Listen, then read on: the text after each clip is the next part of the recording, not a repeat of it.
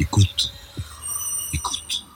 Bonjour, mon invité aujourd'hui est Bastien Alex, chercheur à l'IRIS et qui est responsable au sein de cette institution de l'Observatoire Défense et Climat. Euh, vous avez travaillé sur les questions d'environnement, de protection du climat et ses impacts stratégiques. Quel bilan tirez-vous de la COP24 qui vient de s'achever à Katowice aujourd'hui? Alors euh, la COP 24 euh, apparaissait au départ comme une COP technique, mais elle est bien euh, tout autant politique que la COP 21, donc qui nous a permis d'arriver à l'accord de Paris en 2015. L'idée de cette COP, c'est tout simplement de parvenir à l'élaboration du règlement de mise en œuvre de l'accord de Paris. Pour l'instant, l'accord de Paris existe. Maintenant, pour qu'il soit effectif et rentre véritablement en œuvre à partir de 2020, il faut décider de ses modalités d'application. Et évidemment, c'est euh, des débats qui sont très politiques. Euh, l'objectif numéro un, euh, bien sûr, c'est de travailler euh, d'abord au rehaussement des ambitions de réduction des émissions. Vous savez qu'on doit limiter euh, l'augmentation de la température à 2 degrés d'ici 2100, et pour cela, il faut agir sur les émissions de gaz à effet de serre. Donc l'idée, c'est encore une fois de se répartir l'effort, ce qu'on appelle le burden sharing, donc se répartir l'effort de réduction des émissions. Et évidemment, là-dessus, il y a euh, des dissensions assez fortes entre les États qui ont été aussi causées par la, la décision de certains de vouloir sortir des accords. Donc ça, c'est le premier objectif, parvenir à un rehaussement des réduction euh, d'émissions, puisque pour l'instant, on n'est pas du tout sur cette trajectoire de 2 degrés, voire 1 degré 5, hein, qui a été euh, donc tracée par le GIEC, sur laquelle les États se sont entendus en 2015. On est plutôt sur une trajectoire de 3,2 degrés. Et là, c'est pas du tout la même chose. Ça, c'est donc le, rapport sur les émissions, euh, le gap sur les émissions qui nous l'a fourni, cette appréciation. Donc l'idée aujourd'hui, c'est d'augmenter nos, nos objectifs de réduction pour arriver à se mettre sur cette trajectoire de 2 degrés, voire 1,5 degrés. Donc il y a un engagement global et ensuite au sein de cet engagement global, il y a des engagements État par État qui ont une sorte de feuille de route, un engagement national mmh. de réduire euh, leurs émissions. Euh, comment cela se passe? On, a quand même beaucoup parlé d'un échec par rapport euh, mmh. à cette COP 24 qui s'est tenue en plus avec un président polonais qui a accueilli en mmh. tenue de mineur le secrétaire général des Nations Unies.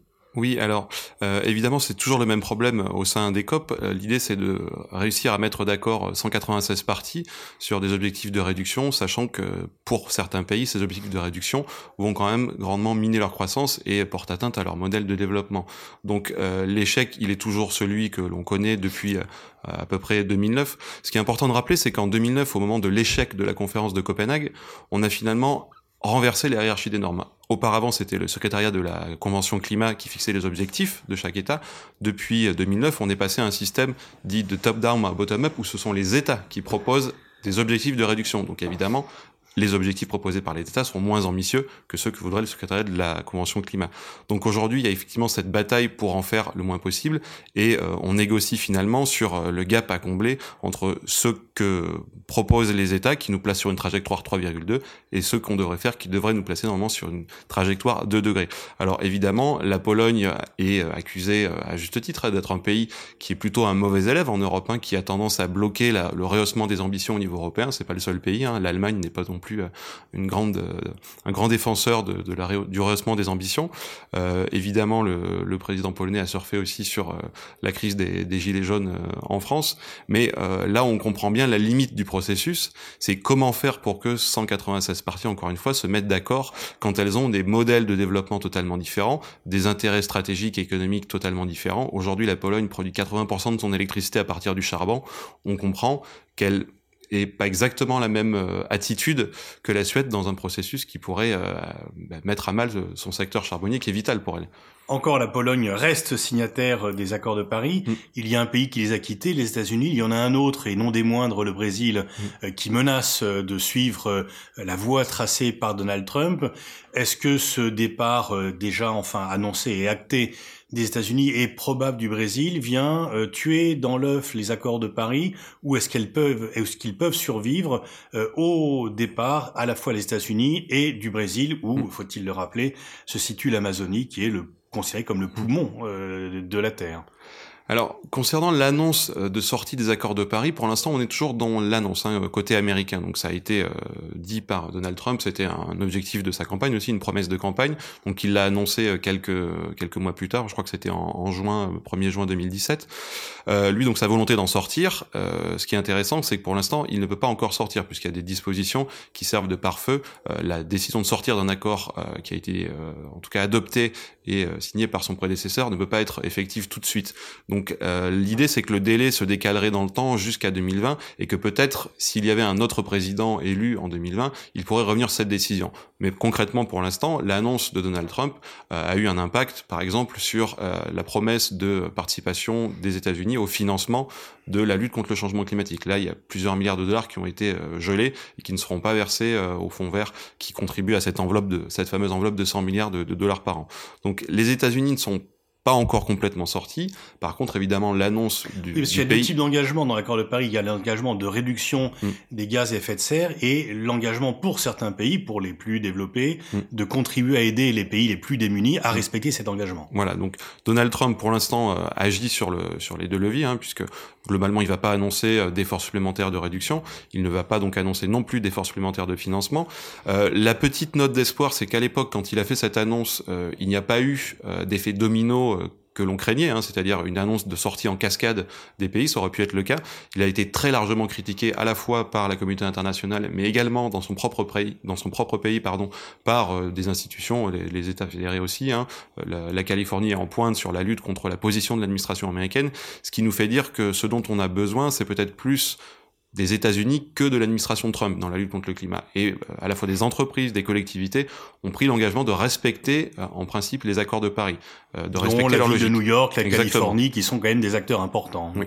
Donc ça c'est, on va dire, un Mais par contre, eux ne financent pas ils ne participent pas au fond vert. Ils vont limiter leurs euh, émissions euh, à effet de serre, mais ils ne vont pas participer au financement de la lutte globale. Mm. Alors, ce qui est intéressant dans les évolutions récentes des négociations, c'est qu'on voit que les acteurs non étatiques se positionnent aussi maintenant sur les sur les financements. Enfin, ça fait longtemps, mais en tout cas, il y a une volonté parfois de, de qu'on note de prendre le relais vis-à-vis des États qui peuvent se désinvestir du processus. Donc ça, c'est quelque chose de, de notable et d'important qui permet, alors non pas de, on va dire, d'atteigner totalement la portée du discours du président américain, mais en tout cas, euh, dans les effets, ça permet de limiter l'impact euh, du retrait euh, à venir peut-être des Américains. Alors côté Brésil, effectivement, ça a été annoncé pendant la campagne, Bolsonaro voulait sortir des accords de Paris, qu'il considérait comme délétères pour l'économie brésilienne. C'est une position sur laquelle il est légèrement revenu aussi, je crois, entre les deux tours, en disant que, bon, pour l'instant, il considérait possible pour le Brésil de rester dans les accords, à la condition que euh, leur application ne mette pas en péril l'économie brésilienne. Alors là aussi, il y aurait, beaucoup à dire, mais on sent qu'il a un petit peu rétro-pédalé.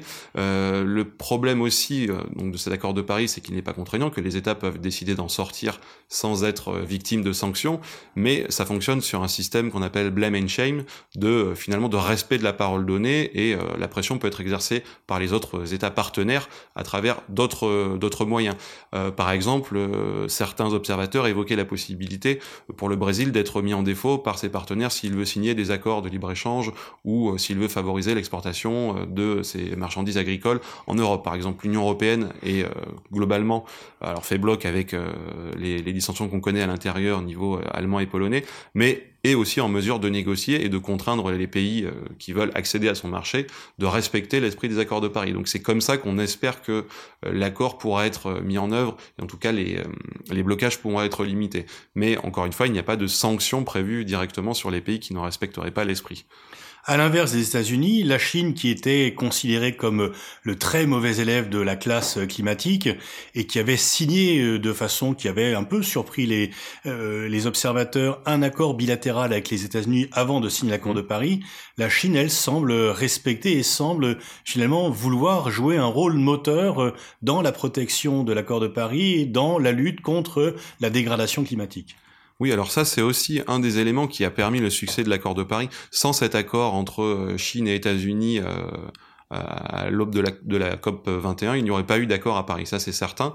Donc, ce binôme qui a été le, binôme un responsable du renversement en 2009 à Copenhague a aussi permis la signature des accords de Paris. Alors, ça a surpris tout le monde, effectivement, mais la Chine a une réflexion à de longue date sur ce sujet, euh, qui est, selon moi, euh, principalement portée non pas par des exigences environnementales, mais plutôt par une réflexion de long terme sur euh, la capacité du régime chinois à se maintenir dans le temps. C'est un régime, on le sait, autoritaire, mais l'environnement fait partie des sujets de contestation possibles, et le pouvoir chinois s'est rapidement rendu compte qu'effectivement, s'il ne prenait pas en compte le problème de la pollution atmosphérique et les revendications, euh, mais qui n'émènent pas uniquement de la, classe moyenne qui s'est fortement développée en Chine ces dernières années, il allait droit dans le mur. Donc il a, il été obligé d'intégrer ces revendications et ce problème de euh, la pollution de l'air, qui est d'ailleurs un fléau sanitaire assez important.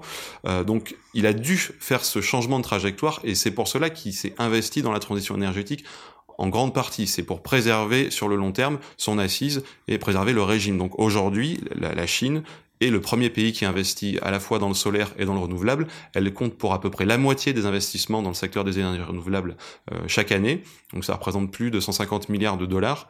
Et c'est une transformation heureuse pour la Chine, pour le régime chinois, mais aussi pour le monde, puisque euh, mm. on rappelle que la Chine est depuis maintenant plusieurs années le premier émetteur. Donc sans transition énergétique en Chine, il est difficile d'imaginer euh, d'impacter ou d'avoir un, effet levier important sur la réduction des émissions. On sait qu'il y a un million de personnes qui meurent du fait de la mauvaise qualité de l'air en Chine chaque année, que vivre à Pékin correspond à fumer deux paquets de cigarettes mm. par jour, mais pour la première année, l'an dernier, il y a une baisse euh, de la dégradation de l'air, il y a une amélioration de la mmh. qualité de l'air à Pékin. Donc euh, les Chinois ne veulent pas contester le régime, ils peuvent contester certaines actions du régime, et c'est donc en grande partie pour des questions de politique intérieure, si on vous entend bien, mmh. que la Chine a pris ce tournant vert. En tout cas, c'est ma conviction. Je pense qu'effectivement, le pouvoir a compris que négliger euh, cette composante de la réalité le mettrait en porte-à-faux et risquait de menacer à terme tout simplement sa, sa pérennité. Donc, euh, l'impact il est euh, il est important puisque aujourd'hui donc la Chine euh, est le, premier porteur d'investissement sur les renouvelables.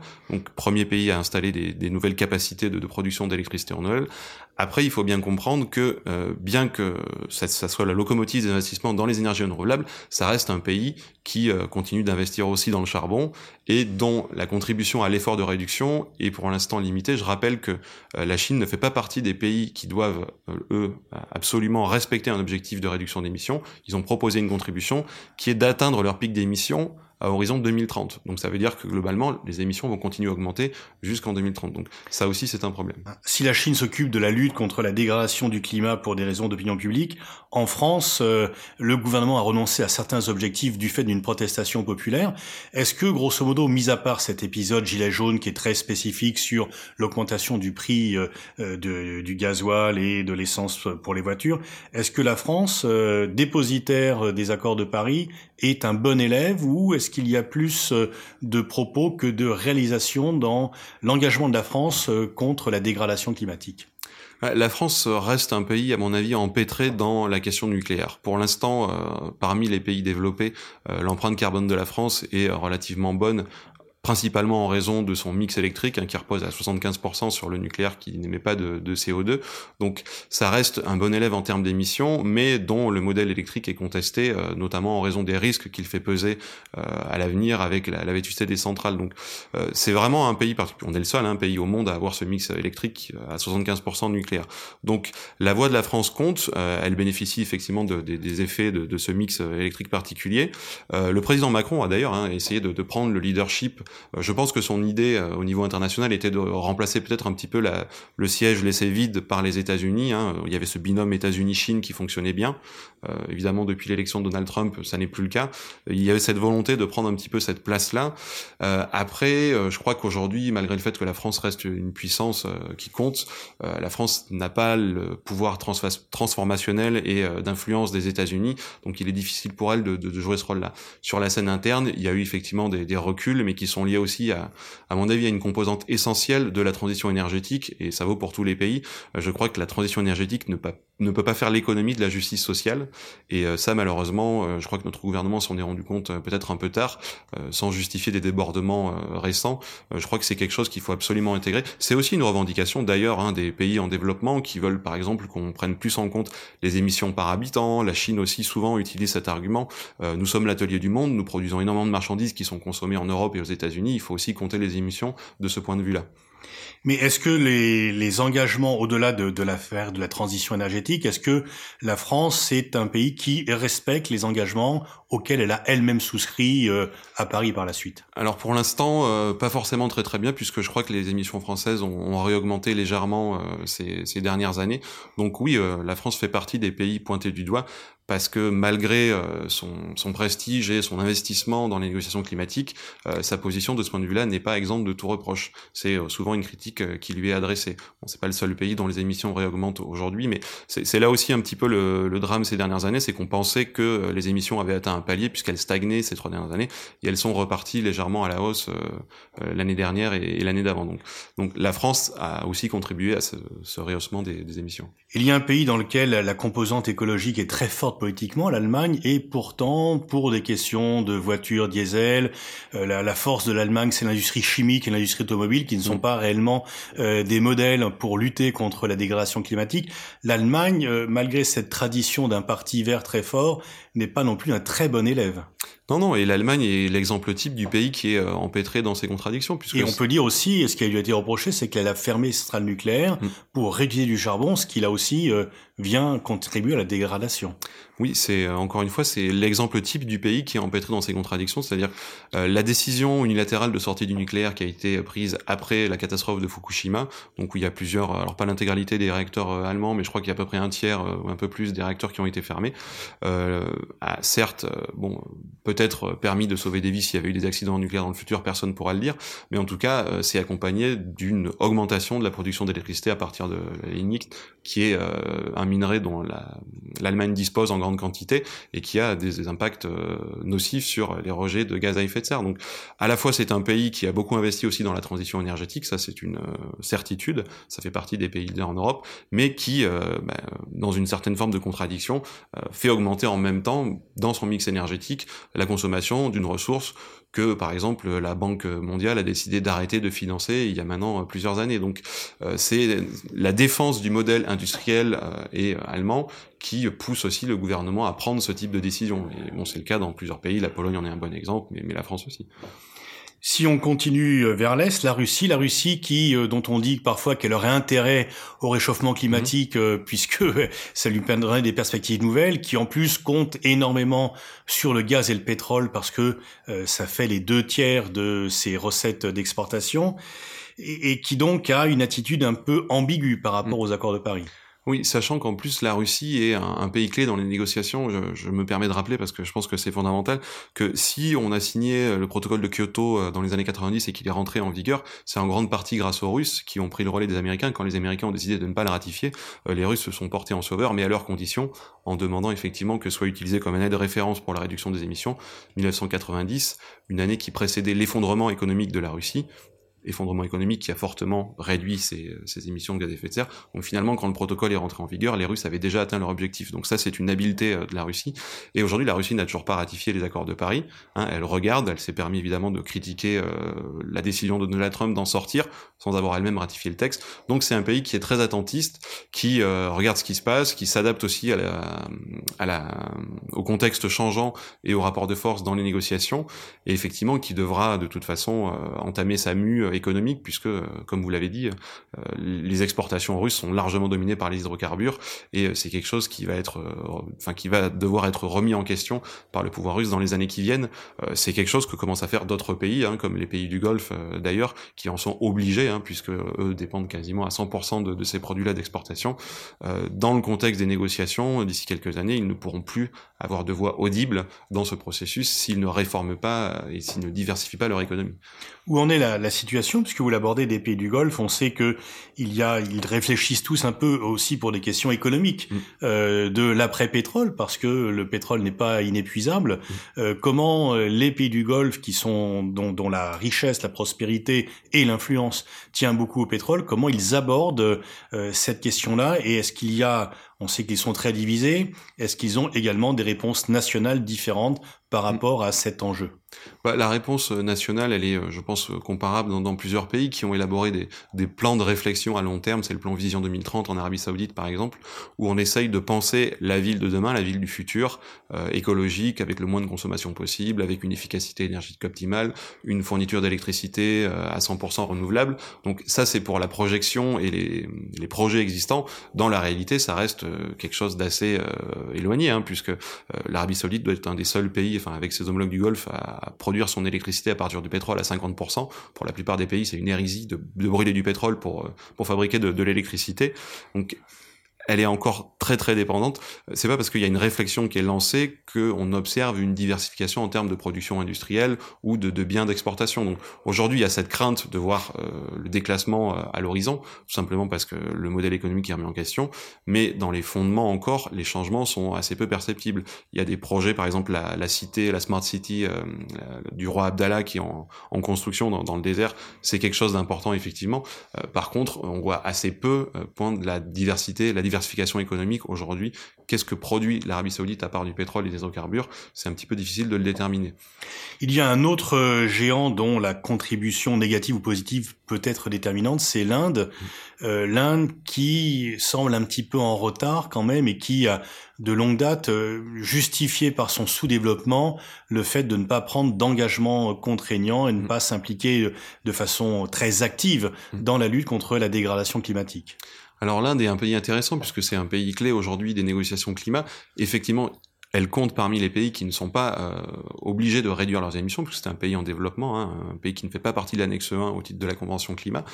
Euh, elle a proposé une contribution à l'effort mondial de réduction des émissions, mais qu'elle n'est pas obligée de respecter, du fait de ce statut de pays en développement. Donc, elle est aujourd'hui euh, dans cette position hybride où à la fois euh, elle aime être considérée comme une puissance, mais considérée comme un pays en développement, du fait qu'elle doit sortir quand même plusieurs millions de personnes de la pauvreté, et que c'est un pays... Mais c'était le cas de la Chine auparavant, et la Chine a pris un autre virage. C'était le cas de la Chine auparavant. Alors, l'Inde est aussi un des investisseurs qui monte en matière de renouvelables, notamment en matière de solaire. C'est le Premier ministre Narendra Modi aussi qui a initié cette alliance solaire au moment de la, COP 21.